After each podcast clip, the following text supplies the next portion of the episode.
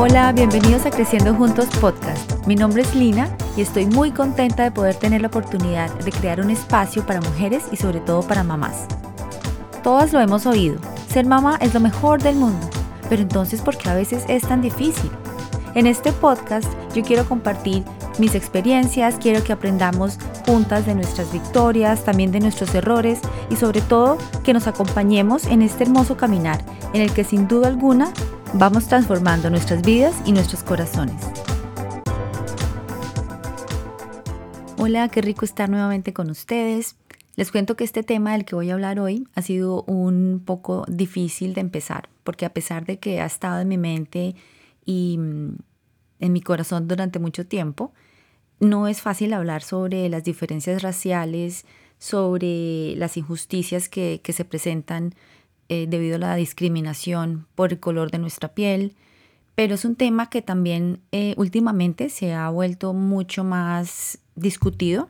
Desafortunadamente han pasado cosas aquí en Estados Unidos en los últimos, no sé, casi el último año, que ha despertado el interés y la conversación de, todas las personas, no solamente los afectados, las víctimas, sino que también he visto algo muy bueno y es que la gente quiere educarse al respecto.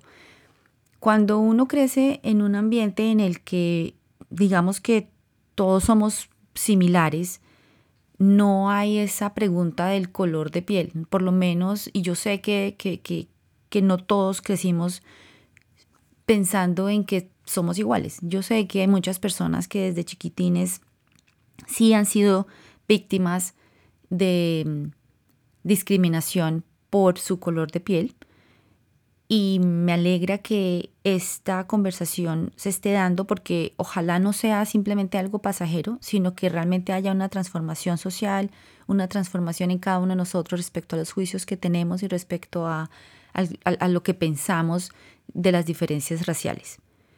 Voy a empezar con una historia como para para, contarles como de dónde viene todo esto. Porque como saben, yo crecí en, Colombia, allá hay, hay diversidad, pero no hay tanta como por ejemplo en Estados Unidos. Yo vivo en California que hay absolutamente gente de todas las razas, eh, colores, formas, tamaños, em, actividades. Es, es, muy bonito. La verdad es que a mí me gusta mucho la, la mm, diversidad cultural que tenemos aquí pero así no es en todos los lugares. Entonces en Colombia casi que todos somos mestizos, somos un revuelto entre, entre indígena y europeo y mulatos y bueno, en fin, hubo un montón de, mezclas, pero al final eh, casi que por lo menos en la región en la que yo vivía todos éramos iguales. Entonces uno nunca pensaba en el color de piel.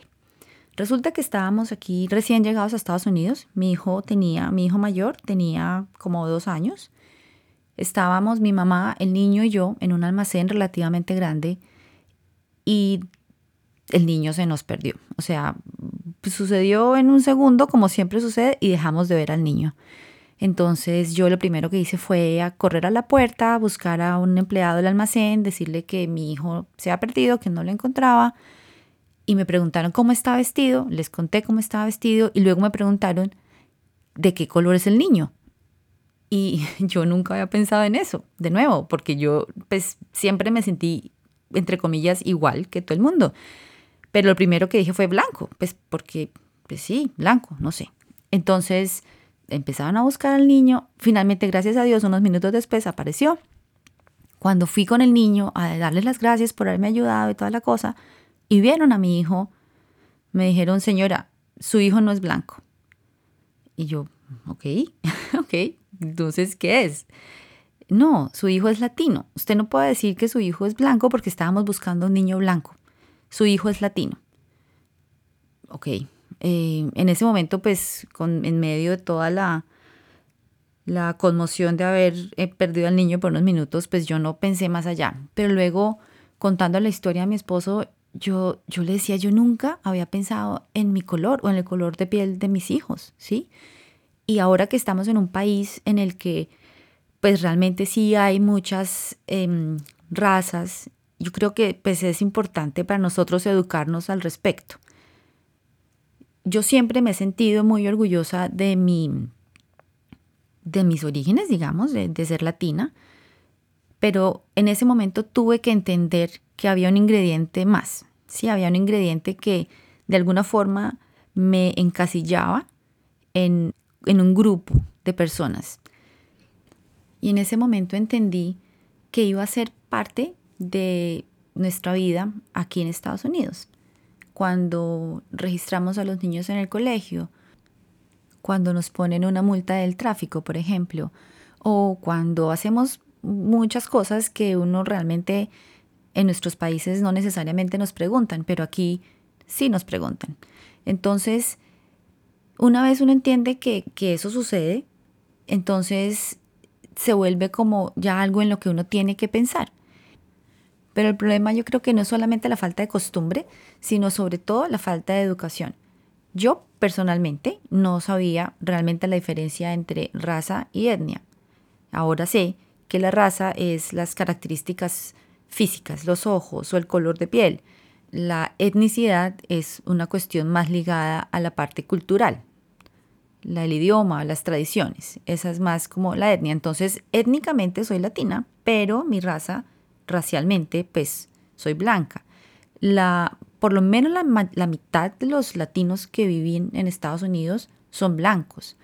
Pero como así como la persona en el, almacén cuando se perdió a mi hijo me dijo su hijo no es blanco, hay esa confusión. Si no, usted es latino, usted no es blanca. Entonces se está mezclando raza y etnicidad. Entonces ahora los latinos somos cafés, porque somos una mezcla. Entonces hay un montón de conceptos que yo creo que no entendemos y que es importante que nos eduquemos para, pues para hacer las cosas bien. Porque desafortunadamente, y el punto al que yo quiero llegar con todo esto es que hay diferencias. ¿sí? Yo sé que, que yo vivo en Estados Unidos, me esfuerzo por hablar el idioma, respetar las costumbres y agradezco muchísimo las oportunidades que hemos tenido acá. Pero al mismo tiempo, estoy orgullosa de dónde vengo y les quiero inculcar a mis hijos el amor por nuestras tradiciones, que ellos no se sientan menos por ser diferentes. Las diferencias son buenas. Entonces, yo quisiera que, ellos no fueran víctimas en ningún momento de discriminación, que no se sientan, que no crezcan con el estigma de que, de que son menos, pero que estén orgullosos de dónde vienen. Entonces yo insisto en que hablen español, em, yo cocino nuestras comidas, eh, yo quiero que ellos disfruten y que amen nuestra cultura y que amen ser diferentes, porque ¿para qué vamos a pretender ser algo que no somos? Somos diferentes y esa es la realidad. ¿Por qué vamos a querer caber en un moldecito que no nos corresponde? Dios nos hizo diferentes a todos y la diversidad es algo hermoso. Qué aburrido que todos fuéramos iguales. ¿Se imaginan la vida sin la música caribeña o sin las delicias gastronómicas que encontramos en lugares como India o España o México? ¿Ustedes se imaginan que solo hubiera un sabor de helado? No, terrible. Entonces, yo aquí veo dos cosas. Una es educación y la otra es aceptación. Y las dos van hacia nosotros y hacia los demás. Entonces, educación. Así como yo no tenía ni idea que había las diferencias entre razas y etnias y cómo yo, eh, digamos que encajo en cuanto a mi mezcla y viviendo en un país extranjero, tengo que educarme pero no solamente educarme en lo que a mí corresponde, sino en los demás. Educar a mis hijos también.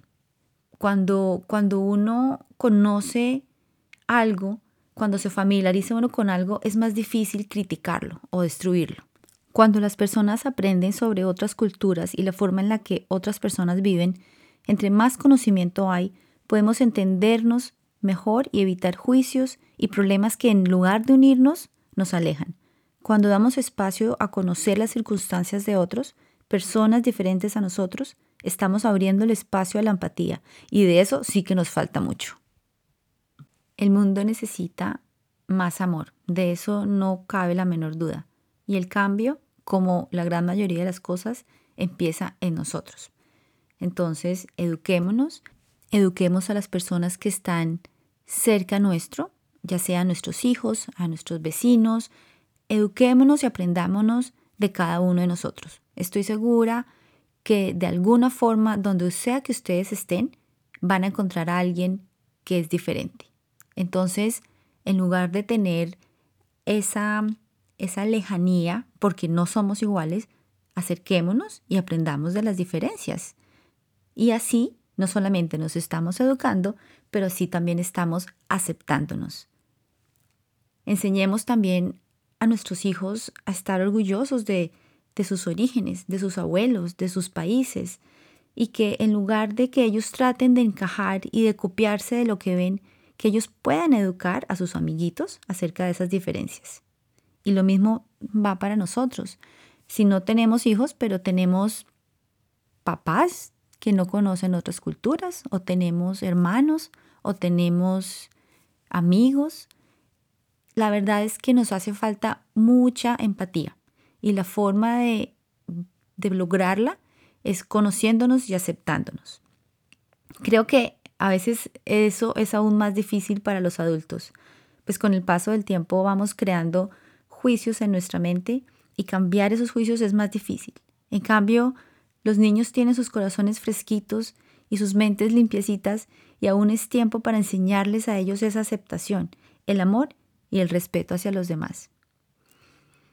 Termino invitándolos a que examinémonos cómo nos sentimos, cómo se sienten ustedes cuando interactúan con alguien que es diferente. ¿Qué prejuicios tienen sobre esas personas de otras culturas o de otra religión o incluso de otro color de piel? Empecemos por nosotros mismos. Cuando entendemos cuál es nuestra posición en este tipo de cosas, podemos planear qué le podemos enseñar a los demás, qué le podemos enseñar a nuestros hijos. Es importante que tengamos una posición clara, sobre todo si ya están mayores y entienden el caos en el que nuestra sociedad está ahora.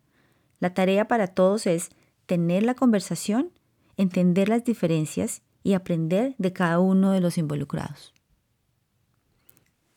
Como les dije al principio, este no es un tema fácil y una conversación de 10-15 minutos no es suficiente, pero sí quiero que tengamos esa semillita en nuestra mente y de pronto la próxima vez que tengamos la oportunidad de interactuar o que nos veamos que estamos juzgando a otras personas por ser diferentes a nosotros, que paremos y nos pongamos en sus pies y que hagamos preguntas. No nos sintamos mal por preguntar, oye, ¿por qué te pones eso en la cabeza? ¿O por qué te quitas los zapatos cuando vas a este lugar? O no sé, ¿por qué le echas tanto picante a la comida? No sé, son muchas cosas que podemos preguntar. Y a mí me parece genial cuando me preguntan y yo estoy feliz contestando cualquier pregunta que me hacen. Me gusta que la gente aprenda sobre Colombia, me gusta que la gente aprenda sobre Costa Rica. Entonces, dejemos el, temor, la pena de preguntar y los invito a que tengan esta conversación de pronto con otras personas. Que esto que escucharon hoy sea algo de lo que pueden hablar con otras personas esta noche, esta tarde, mañana o esta semana. Les agradezco por su tiempo, les agradezco por todos los comentarios que me puedan hacer. Ya saben que por Instagram o por email, en el website me pueden dejar comentarios. Siempre me gusta recibir comentarios, sugerencias y sobre todo qué temas les parece importante. Espero que tengan un buen resto de su semana y les dejo el reto de que aprendan algo nuevo sobre una cultura diferente al lado de ustedes. Un abrazo para todos. Chao. Muchísimas gracias por escuchar este capítulo. Por favor, compártanlo con sus amigos y con todas las personas que ustedes crean que se puedan beneficiar del mensaje. No olviden seguirme en Instagram Creciendo Juntos Podcast y visitar el website creciendojuntospodcast.com. Les mando un fuerte abrazo para todos, que terminen de pasar un buen día, una buena noche. Chao.